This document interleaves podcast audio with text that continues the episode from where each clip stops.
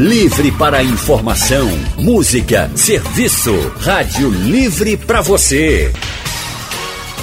O consultório do Rádio Livre. Faça a sua consulta pelo telefone 3421 3148. Na internet www.radiojornal.com.br. Homem que é homem não chora. Não pode usar roupa rosa. Tem que gostar de futebol tem que ser sempre forte. São afirmações tão antigas, mas ainda tão presentes na sociedade, né, Lilian? Oi, tudo isso diz respeito à sexualidade dos homens. Viver de acordo com essas crenças traz consequências individuais e para toda a sociedade, porque elas acabam passando ó, de geração para geração. E ao contrário do que alguns homens ainda podem pensar, sexualidade do homem não é só sobre relação sexual, não sobre esse assunto que a gente vai conversar agora no nosso consultório com o urologista Dimas Antunes. Boa tarde, doutor Dimas. Boa tarde, Lilian. Boa tarde, Leandro. E boa tarde a todos os ouvintes. Boa tarde, doutor Dimas. Seja bem-vindo ao nosso consultório e também estamos com a sexóloga Silvana Mello. Boa tarde, Silvana. Boa tarde, é um prazer grande estar aqui de volta. Boa tarde, Lilian, Leandro doutor Dimas e os ouvintes. Uma ótima tarde, Silvana. E você que está nos ouvindo, pode participar pelo painel interativo no site ou pelo aplicativo da Rádio Jornal. Se preferir, pode ligar para cá e conversar ao vivo com os nossos convidados. Tira sua dúvida, manda sua mensagem, conta pra gente o que é que você acha de tudo isso.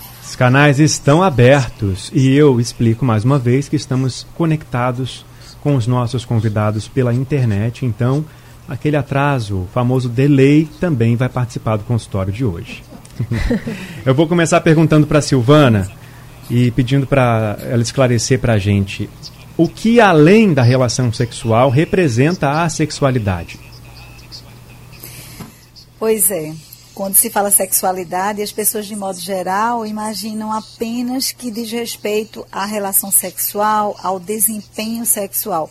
Mas sexualidade é muito mais do que isso, é bem mais abrangente, tem a ver com uma questão cultural, né, de como o homem aprendeu a ser, a se comportar, né? No início você colocou aí que homem não chora, enfim, homem tem sempre que funcionar entre aspas aí sexualmente, tem que ser o provedor, então são crenças que são passadas de geração em geração e que eles vão absorvendo, né?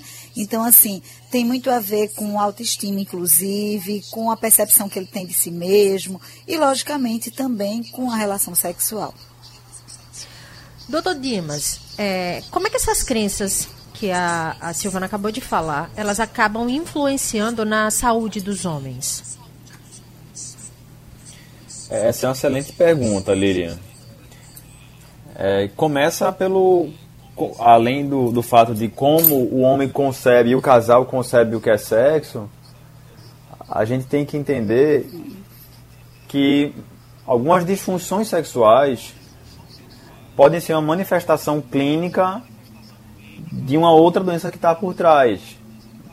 Então, pode ser que nessa diferença, nesse, tempo entre manifestar um problema e procurar uma assistência é, haja aí um, um, uma lacuna muito grande de tempo e o paciente já pode, a, a disfunção erétil, por exemplo, pode ser uma manifestação de diabetes, de doenças cardiovasculares, né, de que alguma coisa não está funcionando bem com o corpo. Se ele demora muito a se manifestar ou de passar procurar assistência, pode ser que ele atrase, inclusive, a, a, a tratar essas outras doenças. Obrigado, doutor Dima. A sexualidade dos homens é o assunto de hoje do nosso consultório do Rádio Livre e a gente está conversando com a sexóloga Silvana Mello e também com o urologista Dr. Dimas Antunes sobre o assunto. Tem um comentário aqui no painel interativo do Jeff, ele é de Jardim Atlântico, em Olinda. Ele disse o seguinte: Boa tarde, homem chora sim, somos todos seres humanos. Esse pensamento é fruto de uma educação machista que dominou o Brasil durante muito tempo, mas isso está mudando aos poucos. Grande abraço. Grande abraço para você também, Jefferson. Obrigado, Jeff. Obrigado pela sua Oi. participação aqui com a gente. Oi, Silvana. Isso, eu achei interessante o que ele colocou. porque é uma das questões que nós estávamos falando no início, como é que a cultura influencia nesse comportamento masculino. E é interessante que eu vejo bem, bastante no consultório, como essa questão cultural, esses aprendizados, essas crenças, é, influenciam inclusive nas disfunções sexuais. Então, o que é que acontece? É, o homem aprendeu que não pode chorar, porque tem aqueles comportamentos típicos masculinos, dentre eles que não pode falhar, entre aspas. Isso quer dizer que ele não pode ter nenhum episódio de uma dificuldade de ereção. Então, quando ele acontece numa relação sexual de ter uma dificuldade, ele não consegue lidar com aquela situação e a partir daí ele pode desenvolver um temor de desempenho, que nós chamamos, e desenvolvendo esse temor de desempenho, todas as vezes que ele vai para uma nova relação, ele se sente ansioso, se sente tenso, se cobra muito, e a partir daí pode desenvolver sim uma disfunção erétil. Não é? Porque todas as vezes que ele vai ter uma relação, ele vai se cobrando, porque ele não admite ter uma dificuldade, e aí pode-se criar essa disfunção erétil, uma disfunção. É, doutor Dimas, o senhor percebe essa mudança no comportamento, nas novas gerações, nessa procura pela, pelo cuidado maior com a saúde? Sim, Leandro, é, a gente vem observando isso ao longo do tempo. É, a mídia vem mostrando bem para a população geral é, o quanto é importante se cuidar, né?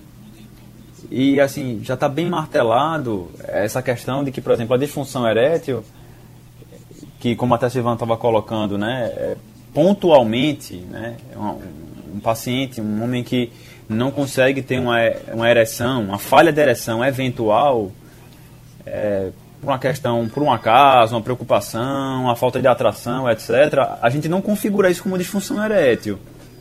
Né? Disfunção erétil é uma incapacidade persistente recorrente de obter ou até de manter uma ereção para que o desempenho sexual seja satisfatório.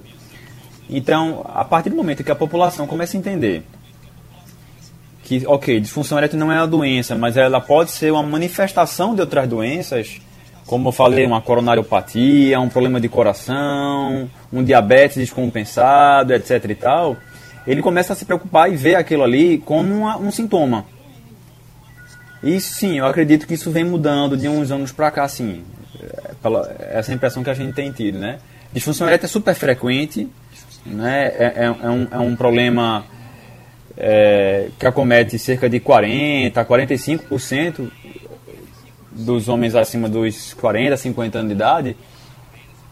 Mas você tem disfunção erétil um paciente jovem, e aí geralmente é por disfunção, por um fator psicogênico, né? Ele ele está se conhecendo ainda, está conhecendo o próprio corpo, e aí você pode ter é, essa manifestação, mas não por uma causa orgânica. Raramente a gente vê isso no jovem, né? O paciente acima de 40, 50 anos é que tem uma questão orgânica por trás. Recentemente aqui a gente fez um consultório dedicado à educação sexual e aí inevitavelmente a gente comenta de novo esse assunto, né? Como é importante falar sobre educação sexual com os adolescentes, jovens e adolescentes. com os jovens, né, para evitar problemas futuros como esse que o Dr. Dimas e a doutora Silvana acabaram de comentar.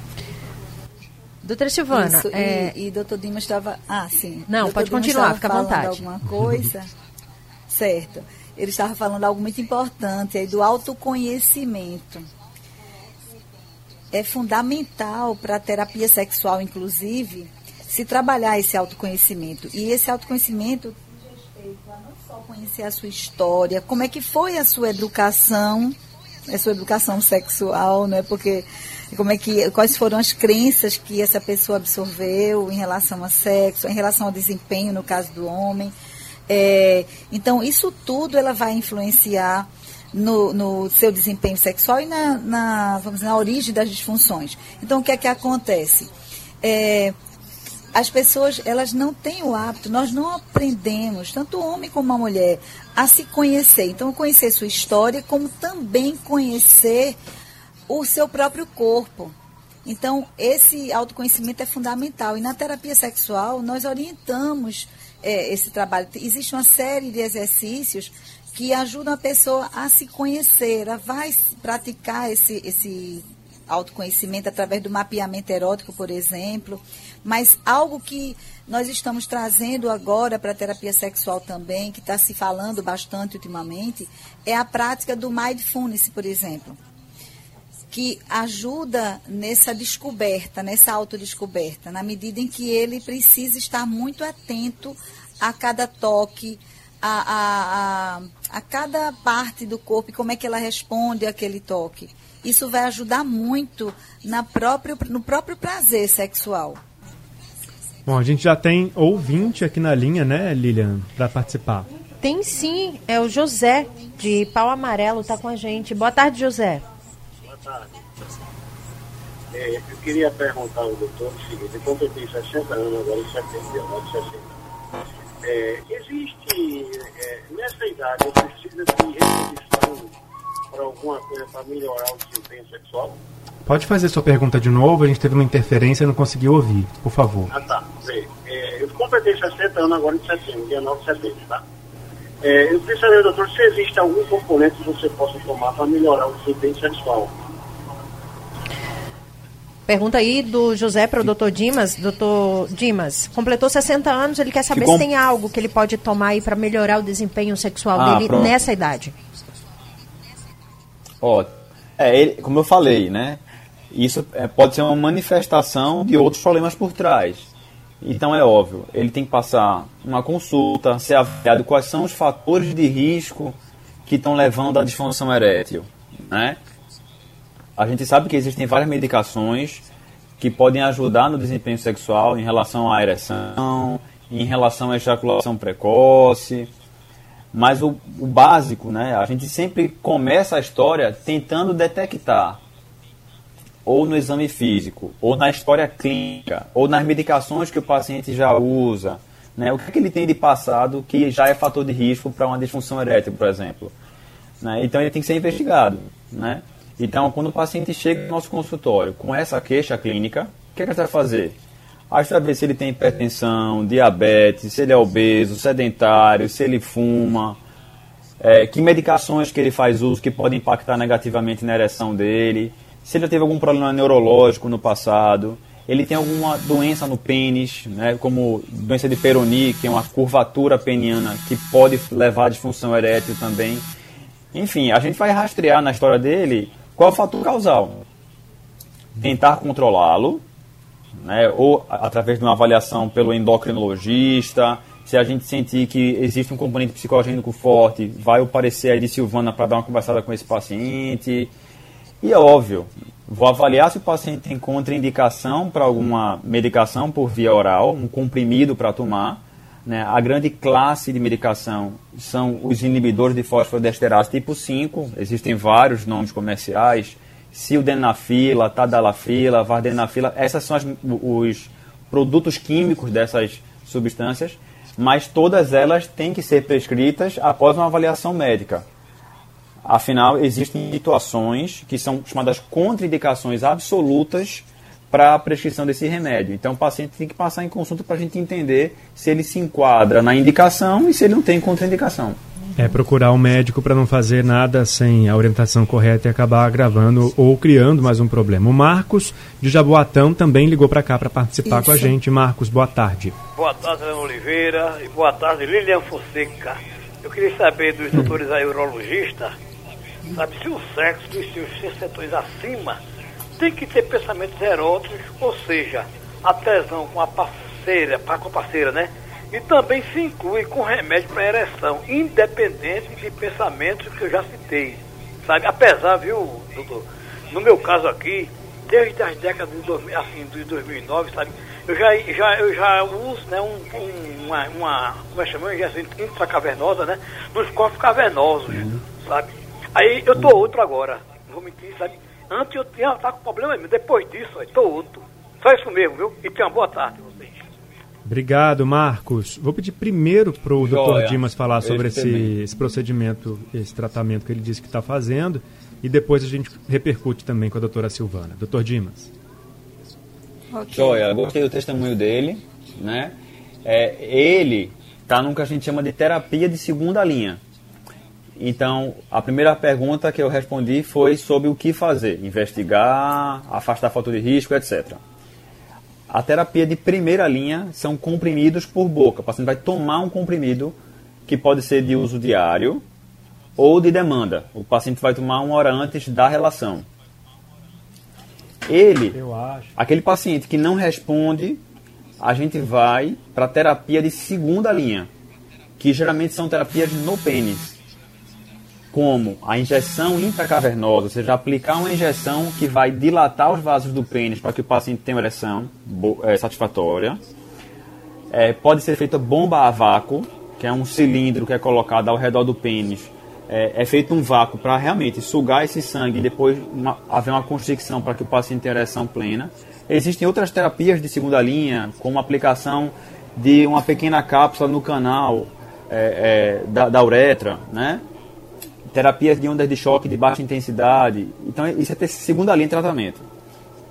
E naquele paciente que é refratário ou tem contraindicação para todas as outras terapias, a gente vai para a terapia de terceira linha, que é uma cirurgia que a gente faz, que é o implante de prótese peniana.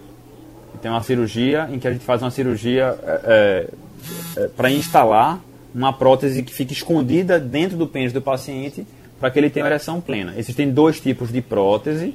Uma prótese é chamada semi-rígida e tem uma prótese inflável, que tem um dispositivo que fica na bolsa escrotal e quando o paciente quer ter ereção, ele bombeia esse pump e o paciente tem ereção. Doutora Silvana, o Marcos falou aí em relação aos pensamentos eróticos. É comum na educação sexual dos adolescentes, dos homens, né? É, o acesso à pornografia. Isso acaba prejudicando a vida sexual? É, veja só.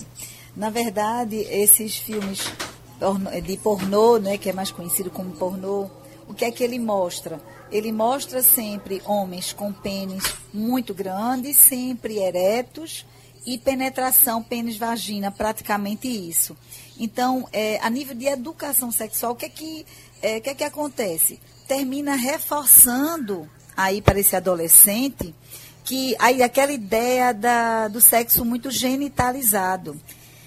E, além do mais, também ele termina se cobrando ter pênis grande, né, tem que ter ereção é, constante e até mesmo durante aquela relação sexual inteira. Então, assim, só termina reforçando essas cobranças que prejudicam o próprio desempenho sexual.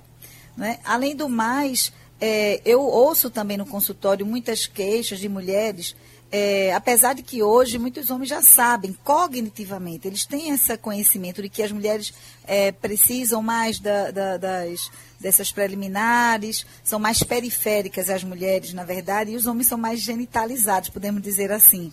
E é exatamente por conta dessa educação aí que ele recebe e que tem um reforço grande, faz parte dela, inclusive, esses filmes pornôs.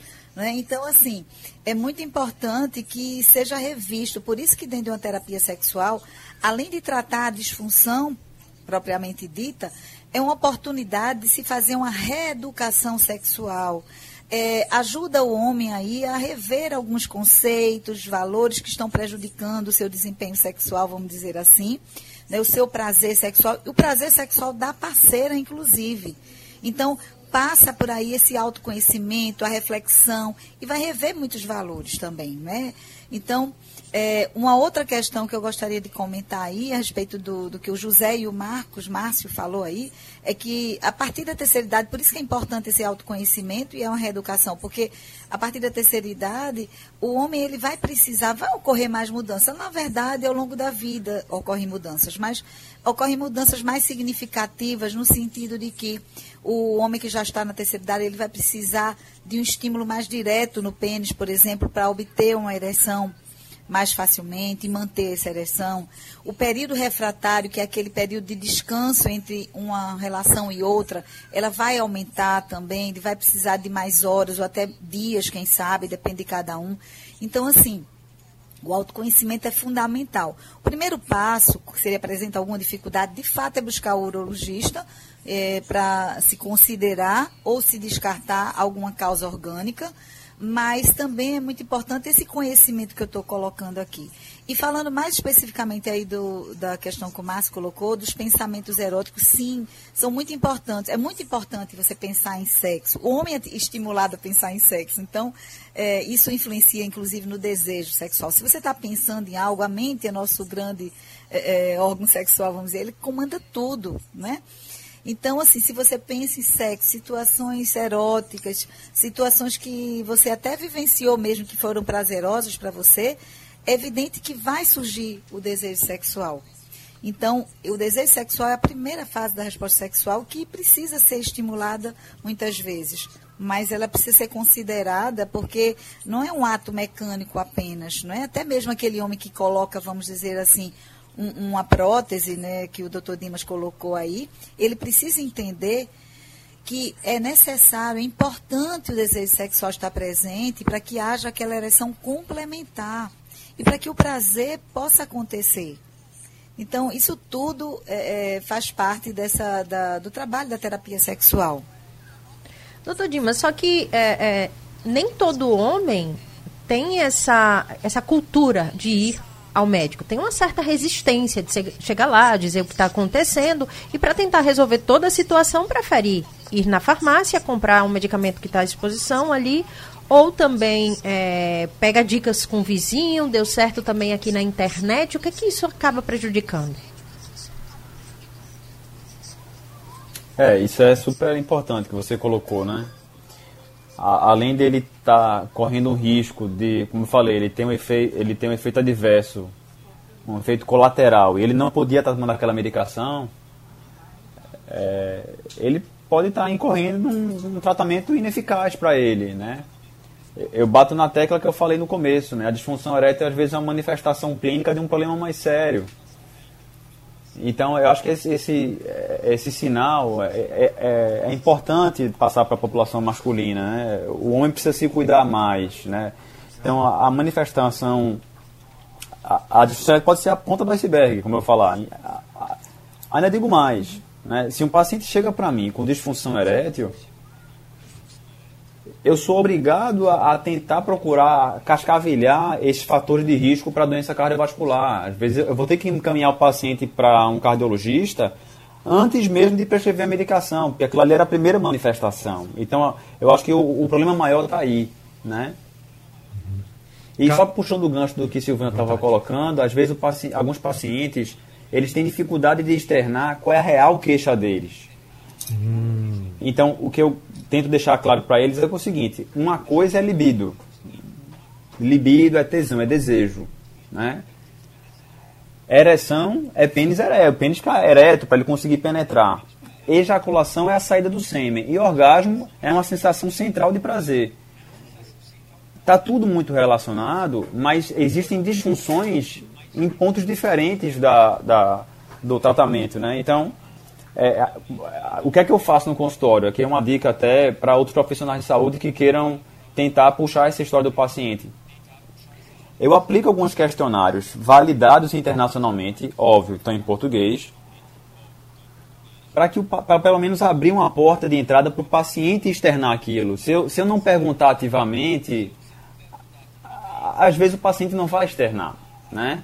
Tem que ser provocado, então, né? É, é, até a educação para quem, tá, quem é profissional de saúde é importante, né? né? Como ensinar profissionais de saúde a tirar uma história de, de saúde sexual. Isso também é importante. É. O Carlos de Pau Amarelo ligou para cá agora para participar também. Boa tarde, Carlos. Boa tarde, doutor. Boa tarde a todos vocês da bancada. Olha, veja só. Eu tenho um problema que eu dormindo, eu quebrei uma veia do pênis. Eu tenho ereção, tenho tudinho, mas não penetro. Eu só faço osar na mão. Carlos, obrigado pela participação. Doutor Dimas, no caso dele, qual é a orientação? É, ele tem que ser avaliado, né? Ele, ele, falou que teve uma, ele teve com uma lesão na, vascular no pênis, pelo que eu entendi, né? Ficou Isso. um pouquinho baixinho para mim aqui. Mas realmente ele tem que passar em consulta para entender o que é está acontecendo. Né? Se ele tem uma ereção plena para ter um orgasmo, ejaculação durante a masturbação, a gente tem que ver o que é está acontecendo que ele não está conseguindo penetrar. Se isso é só, como o Silvano estava colocando, um déficit de performance, né? É a situação pontual de estar com uma parceira ou um parceiro que tá, não está permitindo com que ele tenha uma relação, ou se existe uma questão orgânica por trás. Realmente tem que ser estudado devagarzinho. Olha, no Facebook, o Naato Zumba, ele não comentou aqui na nossa transmissão ao vivo do consultório. É, o comentário é bastante grande, vou dar uma resumida, tá, Naato? Só para a gente ganhar tempo aqui. Ele ressalta o que a gente já falou sobre a sociedade ser machista, né, o patriarcado que se perpetua é, ao longo das gerações, que coisa de homem é virilidade, brutalidade.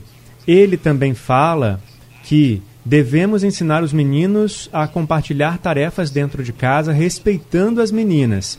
Ele diz: Minha mãe ensinou os meninos a lavar cueca na hora do banho, senso de respeito e higiene com o corpo e com as mulheres desde a infância. Ninguém virou gay por lavar cueca ou sua própria roupa.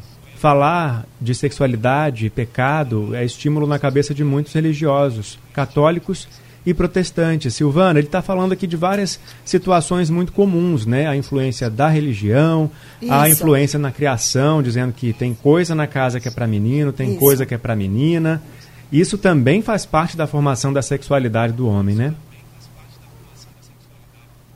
Com certeza. E eu achei super interessante o depoimento desse ouvinte, porque principalmente vindo de um homem, né? Esse depoimento aí é importantíssimo. É, esse, essas tarefas não é, que podem ser feitas em casa, vai aí o respeito, né? Porque a questão da orientação sexual, ela não tem nenhuma ligação com o lavar uma cueca ou lavar um prato, é totalmente diferente. São os papéis não é que, a, que os homens aprenderam e mulheres aprenderam de maneira mais rígida lá no passado e que terminam influenciando, é, inclusive, os relacionamentos, né? E, inclusive, a, chega até o próprio sexo, né? porque termina acreditando que homem para ser homem são comportamentos muito rígidos, muito é, que não pode lavar uma cueca, como ele colocou, que não pode chorar, como outro ouvinte colocou também agora há pouco, e que aí chega até o sexo, né? que não pode falhar, entre aspas, que tem que ter um pênis grande. Então, são vários, vários mitos, várias cobranças, várias crenças que vão sendo passadas para o homem que interfere não só na relação sexual, mas no relacionamento dele com seu parceiro, com sua parceira, com sua parceria, de modo geral. Tem ouvinte na linha aqui com a gente, o Mário, de Casa Amarela. Mário, boa tarde. Boa tarde. A minha pergunta é, eu tenho 55 anos de idade e tenho muito apetite sexual. E acontece uma coisa muito interessante. Eu queria que o médico respondesse. Quando eu vou ter relação, fica saindo um caule antes da, de, gozar.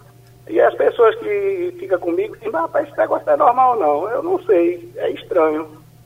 Fica saindo, repete por favor, Mário. É um caule, feito uma aguinha, fica um hum. líquidozinho, hum. mas que não tem nada a ver com a, o, o, ato final. Aí depois eu me realizo tranquilo, mas eu fico constrangido, porque fica saindo. Eu não sei se é porque eu tenho muita vontade sexual. Doutor Dimas? Joia. É a lubrificação. É, isso é, é, mais uma é, lubrificação. Né? Então, é, é, é, isso mostra, pessoal, o quanto é importante a educação sexual desde a infância para entender o próprio corpo. Né? Isso que o Mário colocou é, é super comum. É super comum, né? Isso é lubrificação, não, é, não chega a ser ejaculação, né? Ele está se lubrificando para a relação, né? Isso é super comum. Bom, então. E ótimo, né, também, porque é, é, ele sente muito desejo, então lubrificar é naturalíssimo. Mas importantíssima a educação sexual, como o Dima estava colocando agora há pouco, porque a pessoa às vezes até fica assustado, né, com ele, né? O que é está acontecendo comigo? É, e aí entra também a questão é, da mulher conhecer também o corpo do homem, né, Silvana? É importante também para ela não, não se assustar com situações normais, né? Isso, isso, isso. Dentro dessa da terapia sexual, dessa educação que nós falamos, reeducação, que nós eu falei agora há pouco, é, tudo se inicia com autoconhecimento. E também é, é estimulado dentro da terapia sexual o parceiro conhecer o corpo da parceira e vice-versa, da parceria, podemos dizer, porque também existem casais homossexuais que eu atendo. Então, assim, um conhecer o corpo do outro. É fundamental isso. E existem técnicas e tarefas, vamos colocar assim, que a educação que a terapia sexual propõe exatamente para esse conhecimento, não só o autoconhecimento, mas conhecimento do corpo do outro. E assim, eu vejo que como é, tem pessoas que têm uma dificuldade imensa, sabe? Em parar para é, focar a atenção no prazer que sente. É, muitas pessoas têm dificuldade até de se entregar naquele momento, de simplesmente receber o prazer, não consegue se concentrar. É, algo que eu vejo muito, muito recorrente é a dificuldade que as pessoas têm de se concentrar na hora, na relação sexual, no prazer sexual é, de se concentrar nesses exercícios de autoconhecimento, por exemplo, justamente por conta da ansiedade.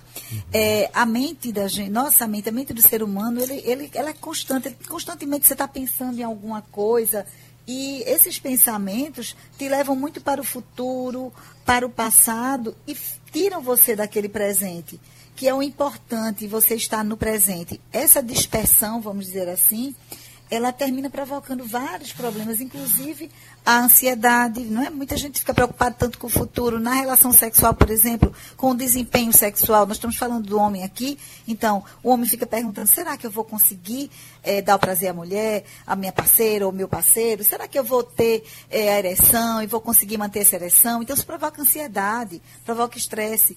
Então, ficar no presente, ficar no aqui e agora é fundamental. Então, essas técnicas que a terapia sexual é, é, trabalha, é exatamente isso, inicialmente para não só o autoconhecimento, mas também um treinamento para que a pessoa possa ficar presente no aqui e agora na hora da relação sexual e aí o prazer ser muito mais intenso. Por isso que eu falei no início é, do mindfulness que pode ser utilizado também para melhorar o desempenho sexual. Silvana, muito obrigado mais uma vez. Nosso consultório está chegando ao fim. Obrigado pela participação aqui com a gente. Obrigada a todos. Obrigada. Um Obrigada, Silvana. Eu quero só. É, Fica à vontade. É, tem um ouvinte que é um ouvinte bem antigo que me acompanha desde a década de 90, que eu tinha um, um programa em outra rádio, o Roberto Boto, e, a, e na, no programa passado, ele encontrou meu telefone, porque eu deixei meu telefone no ar, e me ligou é, e disse que hoje estaria aí ouvindo e pediu para mandar um abraço para ele. Então, um abraço, Roberto Boto, que é ouvinte assíduo, inclusive da Rádio Jornal. Valeu, Roberto. Então, deixa seu telefone de novo, Silvana, para outros ouvintes aí ligarem também, te, te redescobrirem. ah, é, foi, foi uma descoberta, realmente. O meu telefone é 9 9424 3642. Obrigada, Silvana. Isso. Fica o nosso e abraço. o Instagram também. é Silvana Mello, psicóloga. Silvana Mello, psicóloga. Tá dado o recado. Silvana, muito obrigada. Uma ótima tarde para você. Fica o nosso abraço também para o ouvinte, né? O Roberto Doutor Dimas. Muito obrigada também. Obrigado, Lilian. Obrigado, Leandro. E mais obrigado pela, obrigado pela oportunidade de estar aqui conversando com todo mundo. É, eu só quero também reforçar é, a importância da população geral de procurar veículos adequados que tragam informação mais correta para que a população não fique prejudicada com informações desencontradas e erradas que podem prejudicar a sua saúde. Vou deixar aqui meu Instagram, onde eu costumo postar algumas dicas importantes sobre saúde, que é doutor, né, dr. Dimas Antunes. Dr. E o telefone de consultório é 3221 8448. 3221 8448. 8448. Obrigado, viu, doutor Dimas, também pela participação. Até uma próxima conversa. Já tem muito assunto para conversar, né? Esse assunto dá pano para manga. Rende. É, olha, gente, se você quiser ouvir de novo, quiser compartilhar com alguém que você acha que precisa dessas informações, espera só um pouquinho lá no site da Rádio Jornal. Daqui a pouco fica disponível o consultório em forma de podcast e também nos aplicativos de podcast. Rádio Livre de hoje está ficando por aqui. Mas a gente volta amanhã às duas da tarde com muita informação, prestação de serviço. E na sexta-feira, né, com risada, com música. Um sextou, né, Leandro? Um sextou, né, Lilian Fonseca? A gente merece, todo mundo merece, né? Até amanhã, Lilian. Até amanhã. A produção do Rádio Livre é de Gabriela Bento e Yuri Neri, trabalhos técnicos de Edilson Lima e Big Alves, editora executiva de Ana Moura e a direção de jornalismo é de Mônica Carvalho. Sugestão ou comentário sobre o programa que você acaba de ouvir, envie para o e-mail ouvinte@radiojornal.com.br ou para o endereço Rua do Lima 250, Santo Amaro, Recife, Pernambuco.